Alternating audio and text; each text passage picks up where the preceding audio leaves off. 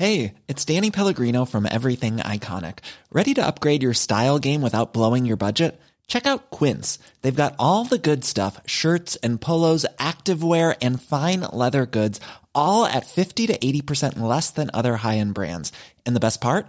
They're all about safe, ethical, and responsible manufacturing. Get that luxury vibe without the luxury price tag. Hit up quince.com slash upgrade for free shipping and 365 day returns on your next order. That's quince.com slash upgrade.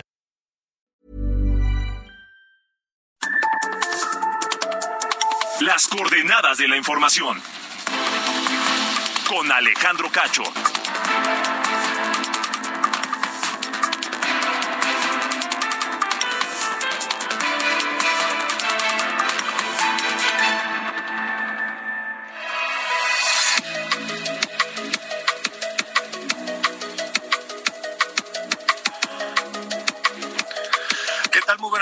Da un enorme gusto saludarles en esta noche de viernes, viernes 21 de abril de 2023. Bienvenidos a las coordenadas de la información que se transmite a través de la cadena nacional de Heraldo Radio en toda la República Mexicana, de costa a costa y de frontera a frontera. Saludos a todos y por supuesto también a la gente que nos escucha en los Estados Unidos a través de Now Media Radio en muchas ciudades de la Unión Americana. Un saludo. Esta noche transmitiendo precisamente desde San Antonio, en Texas, una de las ciudades en donde se transmite la señal de Heraldo Radio y de Now Media Radio.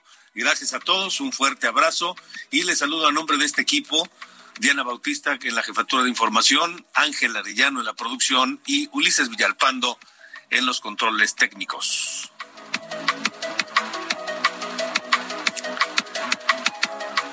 Soy Alejandro Cacho y me da mucho gusto estar con ustedes este viernes para hablar de dos temas importantes. Uno, por fin se vendió el avión presidencial. Por fin, casi cinco años después, lograron pues malbaratarlo, es la verdad, pero bueno, ya cumplida la promesa de venderlo, aunque fuera casi, casi, este, por corcholatas. Bueno, eh, hablaremos de eso y hablaremos del debate, del debate que hace 24 horas se llevó a cabo entre las candidatas Delfina Gómez de Morena y Alejandra del Moral de la coalición eh, Vamos por el Estado de México. Eh, ¿Qué pasó con este debate? ¿Sirven de algo los debates? ¿Quién de las dos candidatas puede considerarse como ganadora del debate? Esta noche platicaré con un experto en estos temas, Roy Campos, presidente de Consulta Mitowski.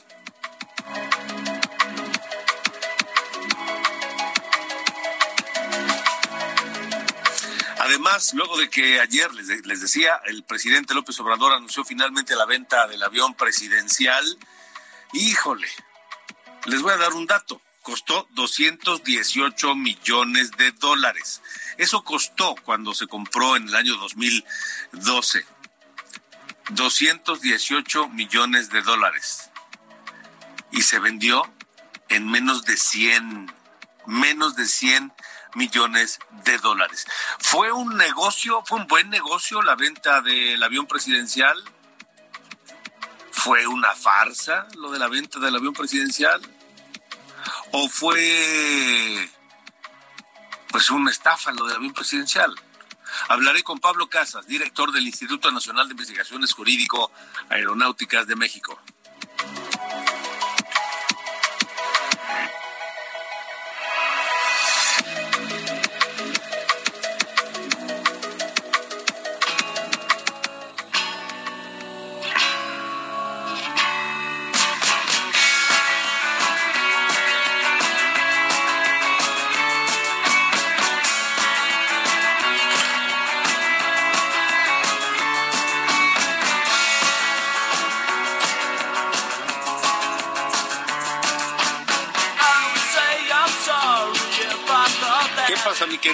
Ángel Arellano, ¿cómo te va? Buenas noches de viernes. Gracias, Alejandro. Muy buenas noches también para ti. Pues estamos arrancando nuestro programa Las Coordenadas de la Información con esta canción Boys Don't Cry de la banda The Cure. Este tema, pues ya de, finales del, de los 70, 79, 80, por ahí fue que se dio a conocer en, en esta pues de esta banda que encabeza Robert Smith, a quien vamos a estar recordando hoy, porque es su cumpleaños. Él nació en Blackpool, Inglaterra, 21 de abril de 1959 y es líder de esta banda llamada The Cure, que pues entra, digamos que en el género que le denominan como el, el New Wave o el post-punk, eh, como un, punk ya más, más ligero y que pues abre como la nueva categoría esta que le llaman New Wave, que serían de grupos como Pet Shop, Boys, o ya ves que entre géneros ahí se empieza como a perder todo, pero lo, lo importante es que hoy estamos recordándolo porque pues eh, está ya cumpliendo 60 y 63 años este 64 años de hecho, el líder de la banda The Cure, Alejandro. Así que pues esta noche estaremos con este ritmo. ¿Qué te parece? 64 años cumple. 64 ya. Pues es todo un chamaco, man. Sí, es jovenazo. Robert Smith, ¿cómo va ampliando uno nuestra concepción de juventud, verdad? Sí, claro, claro, sí. más creces, más crece tu concepto de la juventud yo también. Cuando, era niño me acuerdo que decía que el señor de 20 años se lo veía así como... Sí, pero sí, 20 años es literalmente un niño, ¿no? ¿Sabes cómo manejo eso yo cuando mis hijos me decían que, ay papá, es que tú ya estás viejito? ¿Sabes qué les decía? ¿Qué les dices? Les decía, ¿sabes qué? Sí, puede ser que yo esté viejito, pero ¿qué crees? Tú te estás haciendo viejo. Para allá va. Yo ya soy. Yo ya soy, tú te estás haciendo viejo. Sí, por eso cuando uno dicen que de chaborruco, no, ya díganme viejo de una vez, ¿no? Esas payasadas de chaborruco. Sí, sí, sí, así es. Como me viste, vi todos los este, dichos que nos saca para defenderse, ¿no? Así es. Muy bien, pues, Ángel. Boys don't cry, dicen, los niños no lloran, así que no así es, ni los chavorrucos no, tampoco. tampoco. Sale, gracias. Gracias. Took it for granted. Thought that you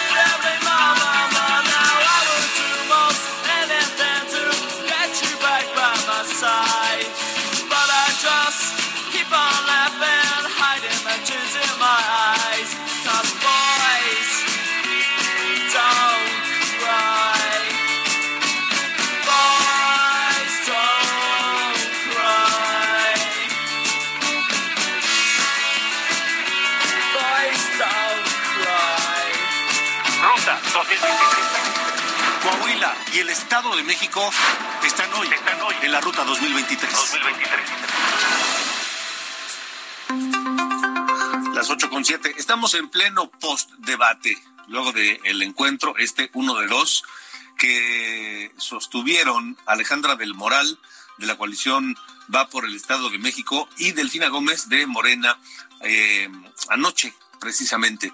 Y pues eh, yo no sé ustedes qué piensen. Yo lo sentí un tanto descafeinado, para decir, para, ser francos, sentí descafeinado el debate. Creo que este es uno de los momentos más eh, eh, emocionantes, pero no lo fue tanto. Alejandra del Moral se lanzó primero a la ofensiva y pues habló de los diezmos que se cobraron durante la gestión de de Delfina Gómez cuando era presidenta municipal de Texcoco y que le cobraba el 10% del salario a los trabajadores municipales. Esto dijo Alejandra del Moral. Nunca he sido sancionada en mi desempeño como servidora pública.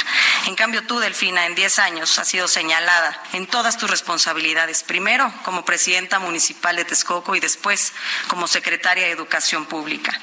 Delfina, no hay peor acto de corrupción que robarle su dinero a los trabajadores. Y eso es lo que tú hiciste.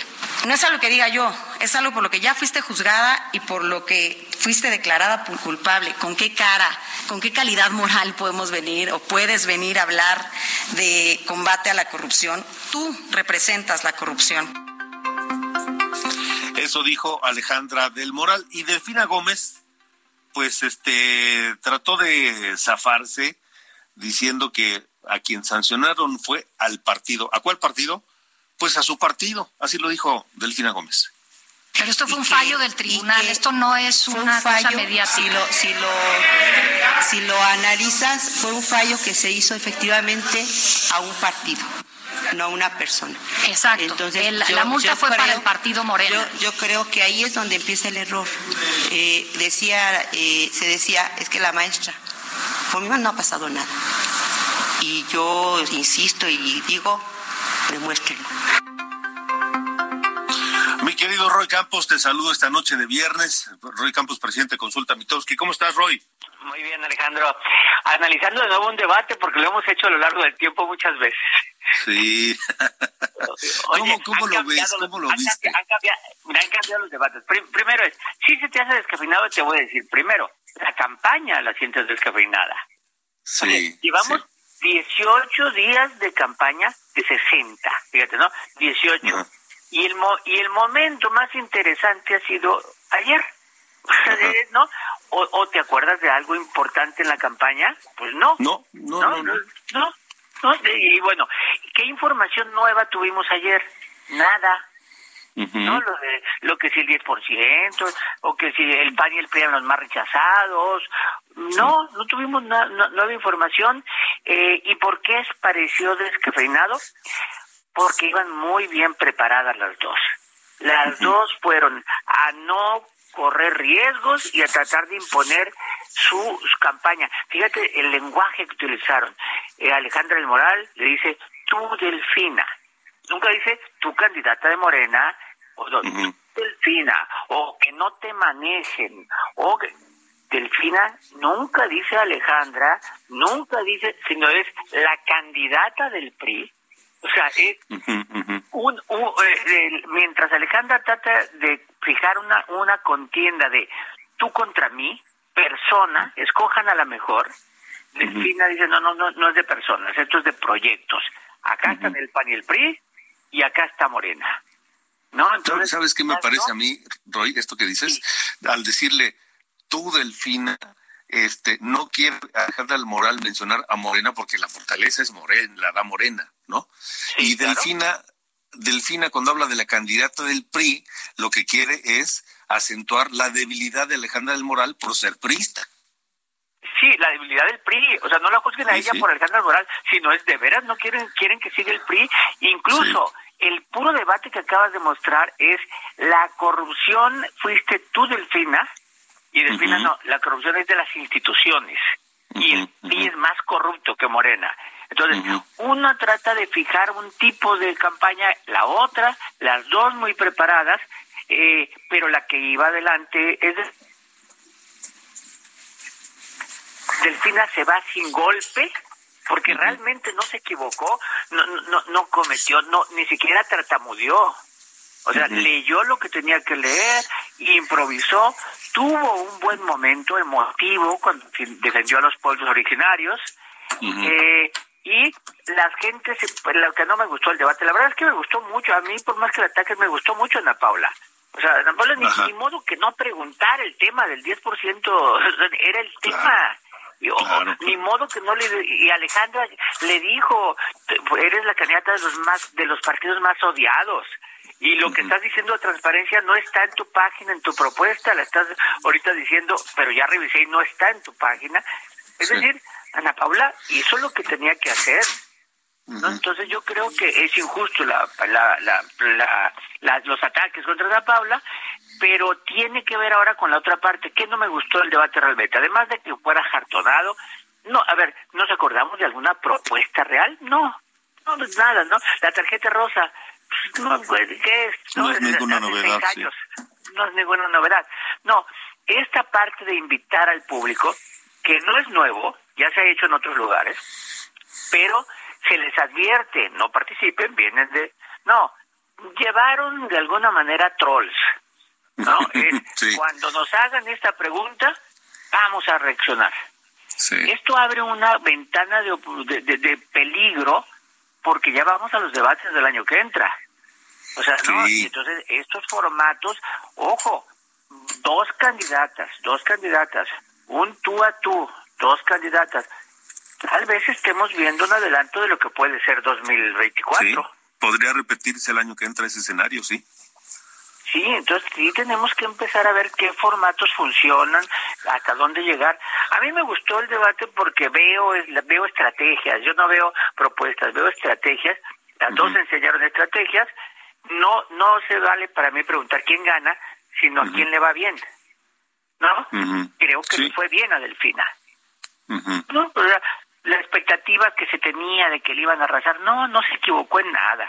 O sea, hizo bien, entró con ventaja y no, tal vez no incrementó esa ventaja, pero salió. Pero no la perdió tampoco, sí. Oye, Roy, no, sí. ¿No crees que pueden eh, estar también parte de la estrategia esperando al segundo debate para entonces ahí sí soltar lo que no hicieron en este primero? oye, tú me, tú me preguntas esto y yo te contesto. ¿No crees que parte de la estrategia es ya no voy al segundo debate? Es probable, claro, porque no hay sanción. Claro, claro, no hay sanción. Y el año que está tuvimos estados donde no fueron a los segundos debates, cuando ya llevaban mucha ventaja. Y entonces es, y de veras pienso que me vas a soltar la andanada 15 días de la elección, a ver si te alcanza en los últimos 15 días. Y si no voy, porque además una de las posibilidades al estar atacando a la moderadora, es decir, porque no me gustan las moderaciones. Entonces, pues sí, se abre ahora una, una lucha de estrategias de aquí al segundo debate de quién modera, cómo modera, en qué formato, con qué condiciones. Eh, eh, el no ir al primero, a lo mejor evaluaron que era más rentable no ir al segundo. Sí, probablemente sí. Sí, entonces, eh, si, de veras el PRI está esperando, o la alianza PAN-PRI-PRD, para ser justos, ¿no? Eh, con Panal, porque sea otro, están esperando al segundo debate para dar el golpe de muerte, pues tendrían que buscar una posible opción en caso de que no vaya el debate como lo soltamos. Sí, Sí, aunque no sé cómo no sé cómo resultaría si no va Delfina Gómez a ese segundo debate y le sueltan una una información, una bomba, digamos, eh, pues acuérdate que los vacíos se llenan, ¿eh? Sí, sí, sí, sí, no, y además eh, que, que no sé cómo está el reglamento es pues qué pasa si solo hay dos candidatas y una no va. Se vuelve una entrevista, se vuelve no sé cómo qué pasaría. Es, eso es una buena pregunta, porque el, debate se tiene que hacer, es decir, por ley el Instituto Electoral lo tiene que hacer, eh, estén o no estén las candidatas. algunas de ellas, ¿no? Pero como de ellas, dos, pues, pues, sería Pamela Cerderia con, con, con, la que vaya en un entre... sigue usted de hablar, sigue usted de hablar, y pues no, sí, sí, como les no sé. Entonces, no, yo creo que estamos viendo una, ojo, todo lo que hagan, no, no, no, no si nos gusta o no cómo debatan a lo que proponen, es una estrategia para ganar una elección. O sea, eso para ellos es un momento de alto riesgo, se ponen en riesgo la, todos los que van a un debate porque se pueden equivocar y disminuyen el riesgo preparándose mucho para ese debate. Oye, y, bueno, muchos eh, muchos hemos escuchado que los debates se ganan en el postdebate. ¿Tú qué has sentido en estas 24 horas del debate? mira, primero, esto era, digamos que al principio del siglo así era, y después es las los debates se ganan el postdebate inicia en el mismo debate. ¿Por qué? Porque las redes sociales juegan durante el debate empezamos a ver fragmentos, apoyos, eh, trolls, empezamos a ver durante el debate las los apoyadores y los odiadores de cada una empiezan a jugar y posicionar hashtags, ¿no? Tendencias. Entonces ya el postdebate inicia desde el minuto uno del debate. Ahora, ¿qué ha pasado en el postdebate? Ni siquiera se ha jugado a quien gana, que es lo normal sino que se han centrado en el ataque a la moderación. no eh, Ese ha sido el que es un absurdo, pero que se desvía mucho la atención sobre el debate. Yo no he visto en las redes realmente que alguna propuesta se destaque. Ya. nada. Sí, no, no, no, no. Es decir, este este debate es como si no hubiera existido, así lo así lo sientes tú. Sí, yo, yo creo que es como, van en, van en una pelea de 10 rounds, ya iban 8 rounds, entraron al noveno, ¿no? Para ver, y pues la que llevaba el puntaje muy superior, pues jugó a, no, a no enfrentar, a no enfrentar, ¿no? Entonces quedó como empatado el round y siguió con la ventaja que llevaba. Entonces, en ese sentido, por eso digo que le fue mejor a Delfina, porque entró como salió. Okay. Pues entró como salió. ¿Y Alejandra cómo la ves? Y Alejandra trató de imponer. Mira, Alejandra es buena, es buena, porque no es, no es una improvisada, es buena en el debate, es buena para decir, fue fiel a su estrategia, eh, fue fiel, dijo lo que tenía que decir, pero no logró sacar de sus casillas y de su estrategia a Delfina.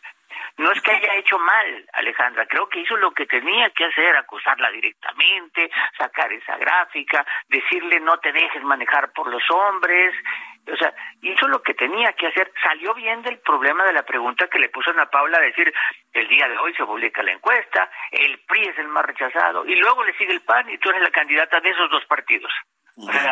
¿no? Y entonces pues, salió Alejandra diciendo sí, pero vuelvo a recordar, la corrupción es de personas, y yo no soy corrupta. Pero salió bien con su estrategia de que la de que la pelea era de personas, pero pero hizo lo que tenía que hacer, pero Delfina no se la cucó, cucó a Delfina, ¿no? Y Delfina no se dejó. Entonces digamos que que salieron más o menos como entraron ambas, ¿no? Como entraron. Tampoco podemos decir que Delfina le arrebató puntos a Alejandra. No, no, no. Entraron cada quien con su golpe. O sea, se, fueron cada quien y nadie le quitó nada a nadie. Pues esperemos al segundo a ver si ese segundo se lleva a cabo con, con las dos candidatas y a ver qué ocurre mientras en, en, la campaña que como dices bien Roy ha sido pues digamos gris. Aburrida. De hecho, cuando dice esperemos al segundo, no, esperemos que la campaña aparezca, ¿no? esperemos que aparezca la campaña. Sí, sí, sí. Sí, estoy de acuerdo. Mi querido Roy, te mando un abrazo y te agradezco nuevamente que hayas estado con nosotros. Igualmente, Alex, saludos. Igualmente, que estés muy bien. Roy Campos, el eh, director, presidente consulta Mitowski. Son las ocho con veintiuno. Vamos contigo. José Ríos, ¿qué dijo Delfina Gómez luego del debate? Buenas noches. ¿Qué tal Alejandro? Buenas noches. Te saludo con gusto a ti, a quienes nos escuchan hoy por la señal del Heraldo Radio. Bueno, te informo que la candidata de Morena PT Verde al gobierno del Estado de México, Delfina Gómez Álvarez, se puso de calificación un 8 ante los resultados del primer debate rumbo a la gubernatura estatal. De vuelta a su gira tras este primer encuentro realizado ayer en Toluca, la aspirante morenista aseguró que hubo falta de precisión en sus respuestas debido al poco tiempo que se le fue asignado para darlas. Gómez Álvarez consideró que pudo ser más precisa en sus respuestas e insistió en que opta por estar reunida con los habitantes en los mítines que en el encuentro con las autoridades electorales.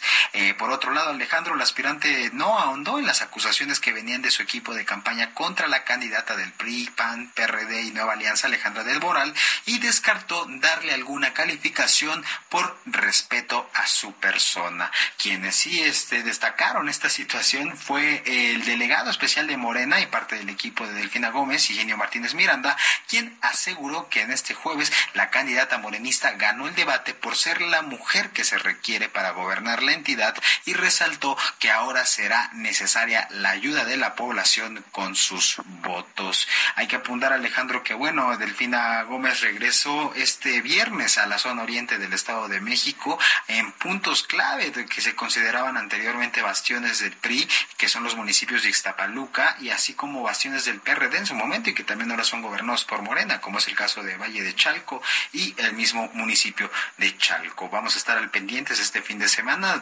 Las, candidatas cuentan con una agenda un tanto apretadas por esta región. De mañana ambas candidatas van a estar por el municipio de Catepec. Entonces vamos a estar pendientes en este encuentro de ambas candidatas. Este es el informe que te tengo. Muy buenas noches.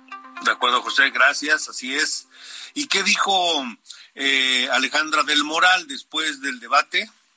Se los vamos a presentar después del corte porque tenemos que ir a la pausa, pero no sin antes escuchar esta noche a The Cure con Friday I'm in Love. The Cure, cuyo este Robert Smith, líder de The Cure, está cumpliendo 64 años.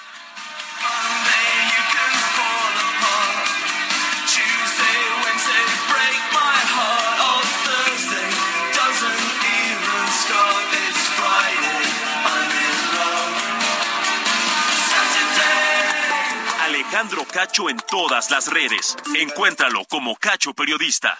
Las coordenadas de la información. Con Alejandro Cacho.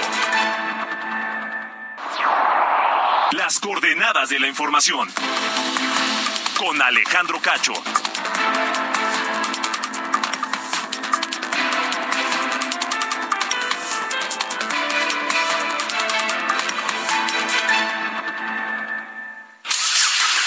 ¿Viajas por carretera?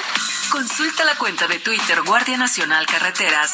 En arroba gn-carreteras podrás revisar en tiempo real si hay accidentes o bloqueos, así como las condiciones del tránsito vehicular en las carreteras federales. Esta información evitará que te quedes atrapado y te ofrecerá posibles alternativas para completar tus viajes. Consulta arroba gn-carreteras y viaja seguro por las carreteras federales del país. Heraldo Media Group.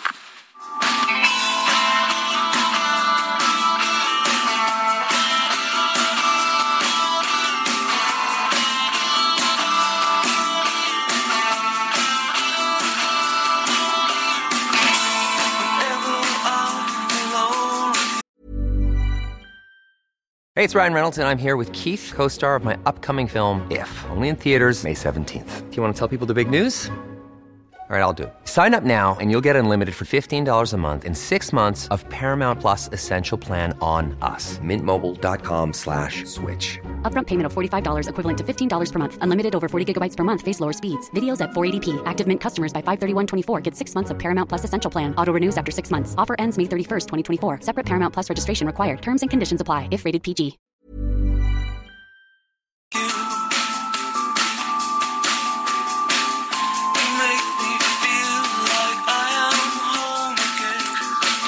Ocho y media, ocho y media de la noche, tiempo del centro de México. Hoy es viernes 21 de abril de 2023. Yo soy Alejandro Cacho y estamos en las coordenadas de la información. Continuamos esta noche de viernes escuchando a The Cure, porque su líder, su fundador, Robert Smith, está cumpliendo 64 años el día de hoy. Y este tema que se llama Love Song, que salió a la luz en 1989, The Cure. Ruta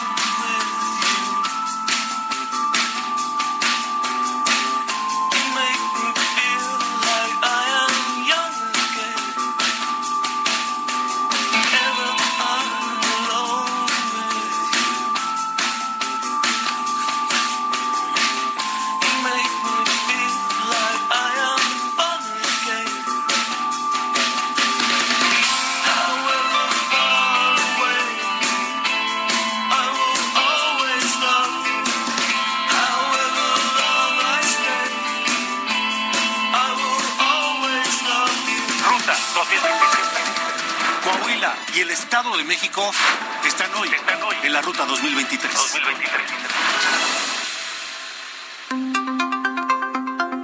Continuamos, continuamos en las coordenadas de la información. Antes de la pausa, escuchábamos lo que dijo Delfina Gómez luego del debate de la noche de ayer. ¿Qué dijo Leticia Ríos? Cuéntanos qué dijo Alejandra del Moral. Buenas noches.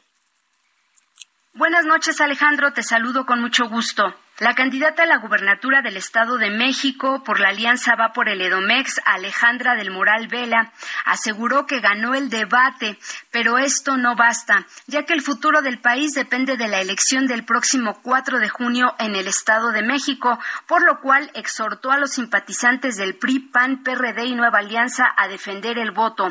Durante un evento en el municipio de Naucalpan destacó que durante el debate realizado este jueves con la candidata de la Alianza Juntos Hacemos Historia, Delfina Gómez, quedó claro que ella no está jugando y también quedó claro quién será la próxima gobernadora de la entidad mexiquense. Señaló que no se trata solo de una candidatura a la gubernatura al Estado de México la que está en juego, sino del futuro de México, ya que este pasa por el futuro del Edomex, por lo cual es muy importante que no se pierda el voto en los próximos comicios. En la explanada del Palacio Municipal de Naucalpan, actualmente gobernado por el PAN, Alejandra del Moral prometió que durante su gobierno concretará el proyecto del Mexicable que partirá de la zona eh, alta de Naucalpan al CETRAM de Cuatro Caminos.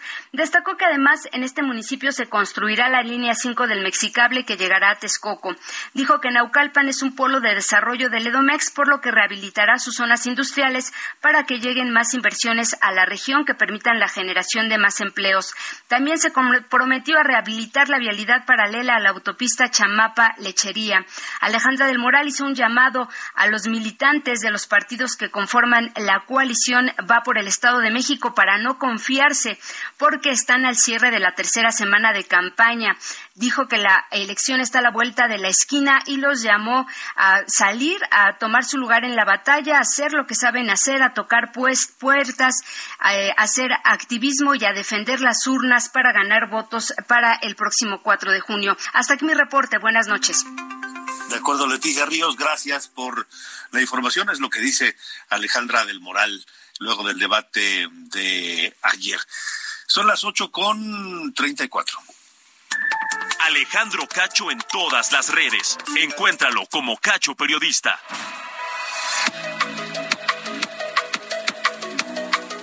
Buenas noches, soy Diana Bautista y les saludo con el resumen de noticias.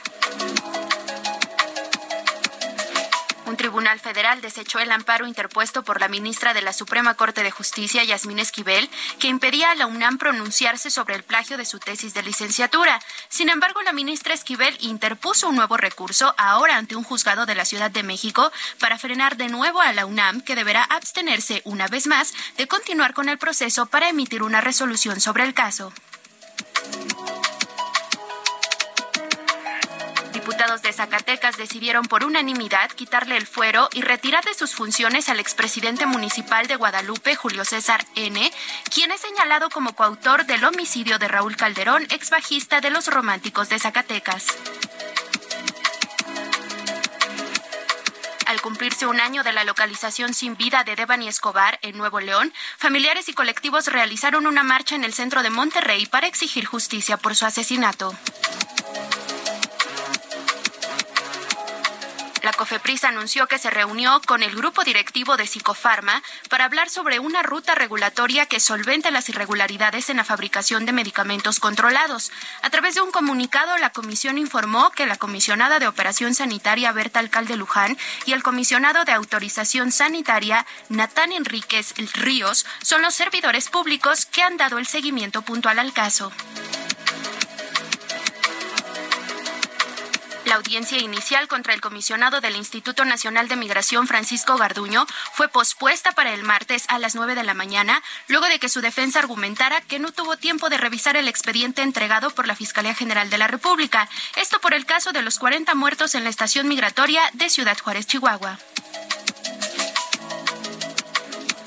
El exalcalde de la Benito Juárez, Cristian von Roerich, fue trasladado al, al, reclusorio norte bajo un fuerte dispositivo de seguridad, luego de que ayer fue detenido al intentar ingres, ingresar de manera ilegal a Estados Unidos, acusado de formar parte de una red de corrupción en el sector de bienes raíces de la capital.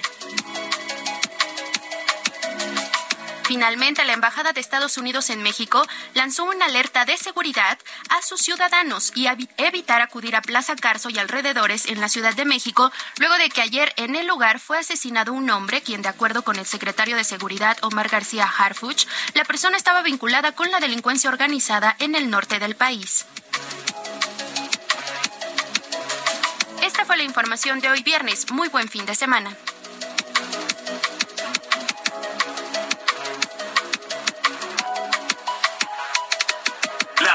Coordenadas de la información.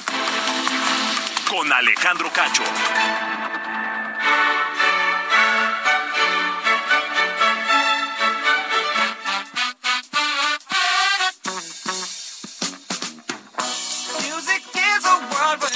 Continuamos, continuamos. Son las ocho con treinta y siete, tiempo del centro de México, las nueve con treinta y siete, tiempo de San Antonio, Texas, desde donde estamos transmitiendo esta noche las coordenadas de la información. Mi querido Sir Allende, buena noche de viernes. Pues después de tanto drama, tantas cosas que eh, pasaron alrededor de este asunto, por fin ya se vendió el, eh, el avión, el avión presidencial, el famoso TP-01. Y eh, según a decir del propio presidente, ese dinero se va a usar para un par de hospitales, en, uno en Guerrero y otro en Oaxaca. Pero han de saber que antes de que eso pasara, eh, prometió el, el, dinero que iban a sacar de esa venta por lo menos cuatro veces más. Por ejemplo, el 17 de septiembre de 2019, eh, AMLO fue a un evento a Zacualtipán, allá en Guerrero, y lo prometió que el dinero de, que, de la venta del avión serviría para aliviar la crisis de agua en toda la zona. Luego, en junio de ese mismo año, de ese mismo 2019, dijeron que lo iban a usar para eh, financiar el plan de migración, asuntos de migración en México, que eh, pues sigue siendo algo bastante importante. Luego, en septiembre de 2018, cuando todavía no era el presidente de la República, todavía no tomaba posesión, dijo que eh, lo iban a usar, o que habló más bien de, la venta del avión con eh, familias de los desaparecidos, que iban a usarse para justo atender las demandas de eh, justicia de todas estas personas. Y luego, en abril de 2019, dijo que lo iba, 24 de abril para ser exactos, que se iba a usar para financiar los programas sociales del gobierno. Miren, pues esto de prometir sabemos que no empobrece, pero luego a veces siento que Andrés se le va la boca, ¿no? Promete cosas que luego la realidad no, no, va a poder, digamos, financiar.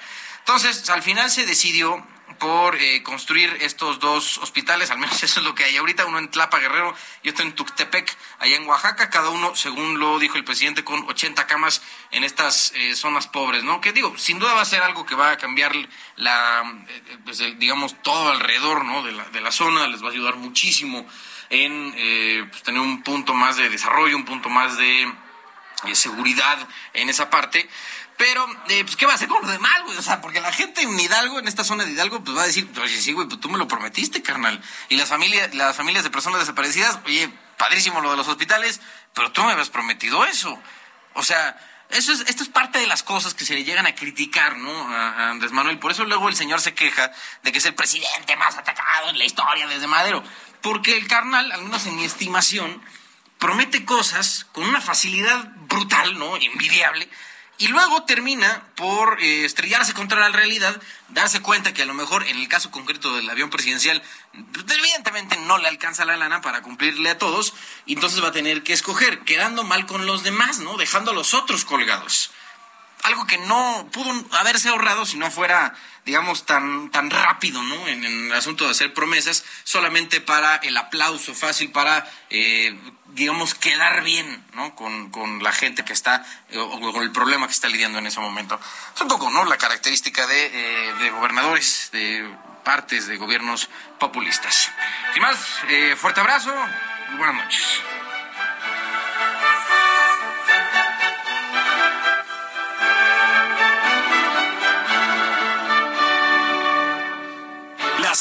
De la información. Con Alejandro Cacho. Son las 8 de la noche con 41 minutos y vamos a seguir hablando del avión presidencial en un momento más, pero antes le tengo que dar una información de última hora, ya que un juez federal decidió no vincular a proceso al ex subsecretario de Sedesol y Sedatu, Enrique González, presuntamente relacionado con la estafa maestra.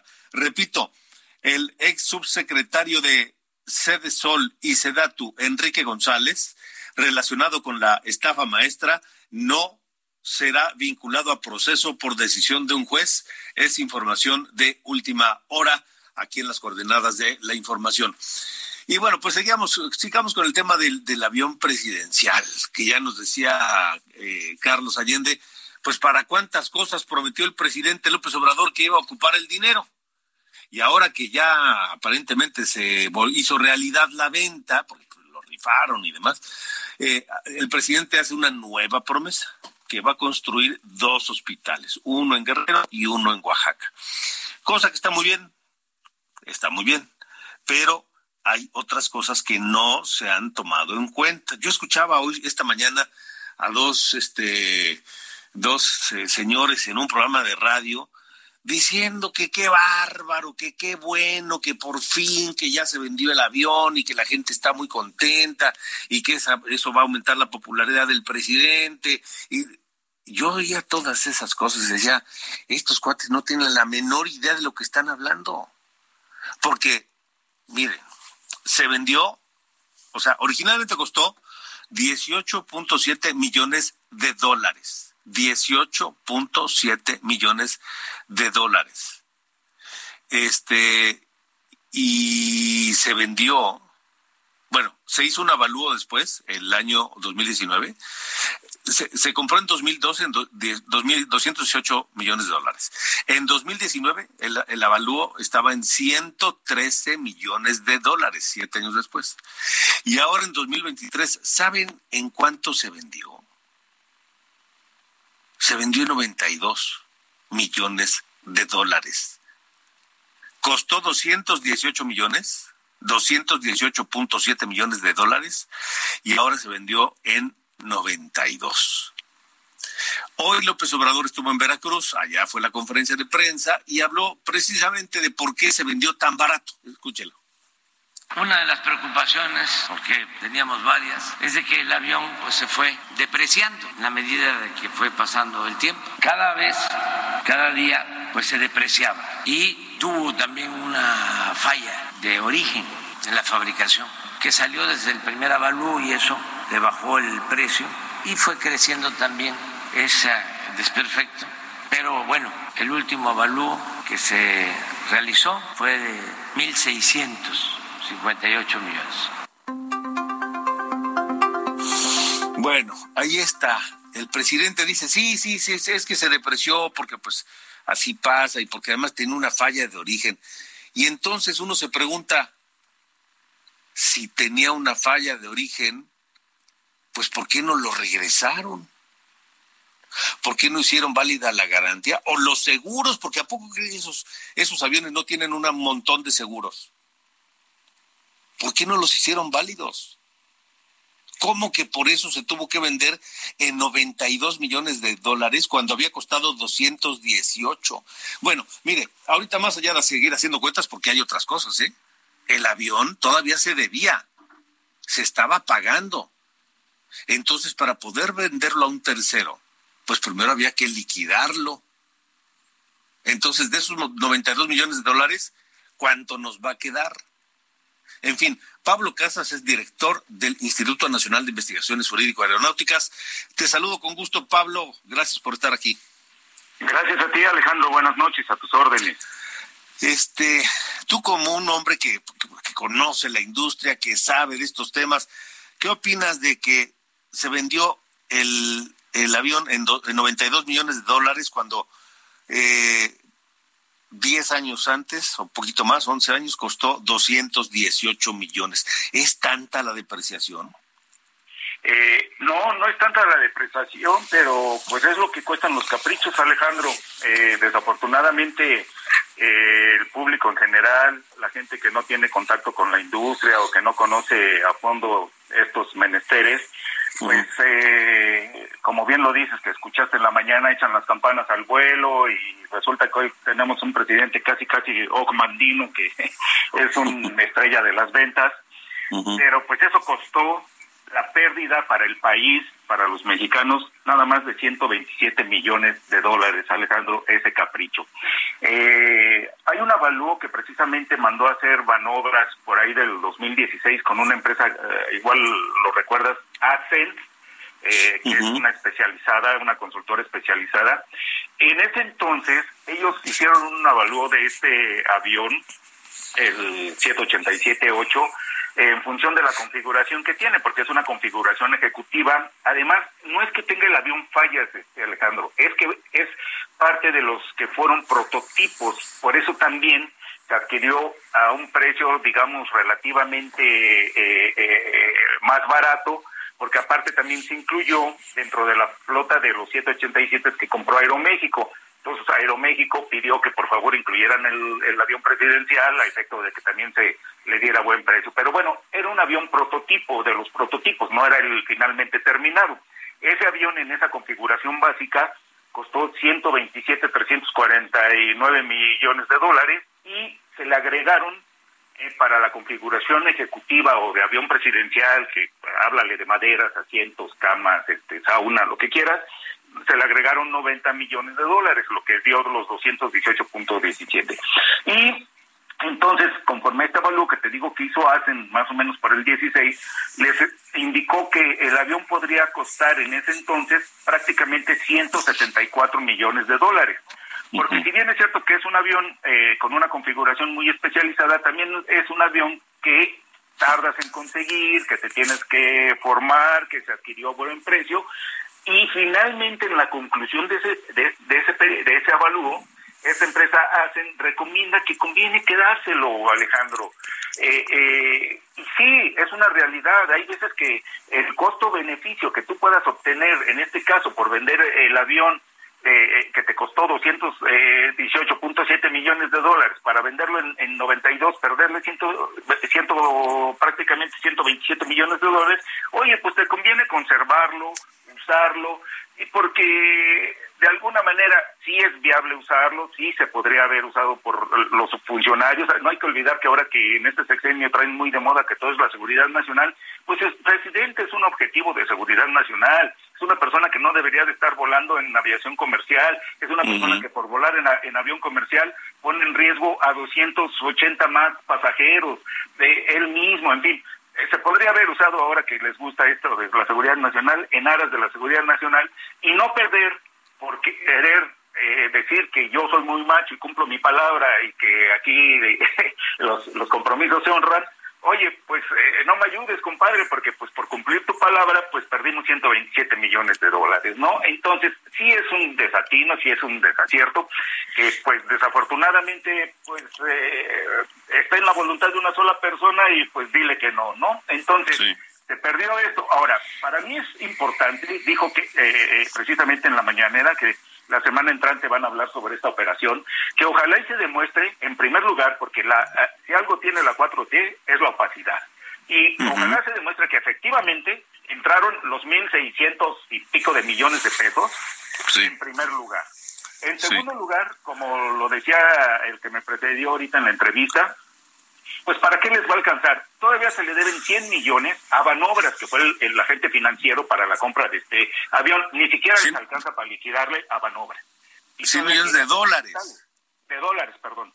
Este, y, todavía quiere hacer, o sea, no le alcanza ni para pagar las manobras, pero ya quiere hacer hospitales. Pero hay otra parte, este Alejandro. En este eh, eh, tema estrictamente de aviación, al presidente ya le aprobaron ayer su aerolínea eh, del bienestar, de la Sedena, como de Estado, como lo quieras llamar, tiene comprometidos u ofrecidos, nada más por el nombre de Mexicana de Aviación, 818 millones de pesos, que no ha puesto en la mesa. Entonces, tiene muchos frentes abiertos en función de la aviación, como es, insisto, la aerolínea de Estado que ya se la complacieron ayer los, los diputados, ya se la autorizaron, y ya puede ir y, comprar el nombre para entonces empezar a preparar su aerolínea, pero resulta que el, dinero del avión que, que se rifaba, que se eh, alquilaba para 15 años, para bodas y todo eso, pues bueno, se va a usar para hospitales, pero primero le tiene que pagar a Banobras y entonces, pues a mí soy abogado, no soy matemático, pero pues las ecuaciones no me cuadran, ¿no? las ecuaciones no me cuadran, las matemáticas me fallan mucho, pero pues eh, sí es una tristeza que estemos eh, eh, viendo esta situación, pero sobre todo que se festeje en vez de que recapacitemos, de que por un berrinche y por cumplir una palabra cerca, se perdieron 127 millones de dólares. Ok, deprécialo, no hay problema. Tampoco eh, yo, yo quiero ponerme en una posición de que eh, eh, había que venderlo en lo que costó nuevo. Oye, pero no tiene una depreciación de más del 70%, por favor. Claro, claro. no, y sobre todo con el poco uso que tuvo, además. Así es. Y si le sumas a esos 727 millones de dólares que los estamos sacando nada más de la diferencia que hubo entre lo que se vendió y entre lo que se compró, Súmale lo que ha costado mantenerlo, Alejandro. Sí, claro, claro. Otra millonada, o sea, de estos 127, te, fácil te lo firmo por 140 millones de dólares con lo que se le ha invertido. Entonces, oye, para perder esas cantidades, pues mejor úsalo y acábatelo, porque el costo-beneficio que vas a tener no merece ese ese ese despilfarro, porque al final del día es un despilfarro. Ahora, hablando de despilfarros, este es un bien de la nación, y es un bien de la nación que está sujeto a las reglas y a las leyes administrativas para desincorporación de bienes propiedad de la nación y se vendió directamente, se vendió pasándose todas las leyes este, por las dos alas. Entonces, eh, eh, pues por donde lo veas es eh, van a decir ellos que es este que no es que sea ilegal sino que es este inusual pero bueno, ni siquiera se cumplimentó con los procedimientos administrativos para la desincorporación de bienes propiedad de la nación, ¿no? Entonces, eh, eh, se pudo haber buscado tal vez eh, una recuperación de, de, de, costo mejor, en fin, no, no, no, no, no andarlo rematando, insisto, a costa de lo que, pues, representa el, el costo del que es para nosotros los mexicanos, porque pues esto se paga con los impuestos, ¿no? Sin duda, sin duda, sin duda, sin duda. Así que bueno, pues todavía le deben 100 millones a Manobras y ni para eso les va a alcanzar. Qué bonito. Qué bonito. Yo creo que pensaron que pensaron que vender el avión era como vender pues, el, el, burro ahí al granjero del pueblo de al lado, ¿no? Ahí te vende un burro. así es, así es, eh, tristemente, eh, y, y, es una muestra de cómo en este sexenio se ha manejado la aviación, me refiero a aeropuertos y, y aviones, como si fuera venta de burros y de ranchos. Así es. Pablo, te agradezco mucho que nos hayas acompañado. Alejandro, un gusto, buenas noches. Igualmente, buenas noches. Pablo Casas, director del Instituto Nacional de Investigaciones Jurídico Aeronáuticas. Nos vamos.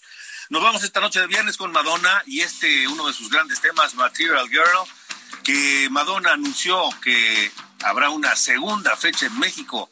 Se agotaron los boletos rapidísimo para el jueves 25 de enero del año 2024 en el Palacio de los Deportes y la nueva fecha será el sábado 27 también de enero de 2024. Y pues habrá que perderle el cariño a, a, boletos de 11.600 pesos. Pásala bien, buena noche, hasta el lunes.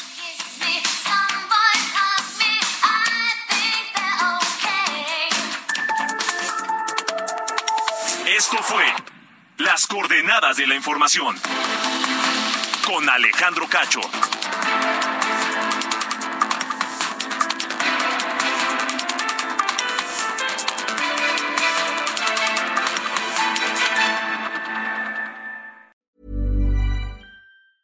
Hey, it's Danny Pellegrino from Everything Iconic.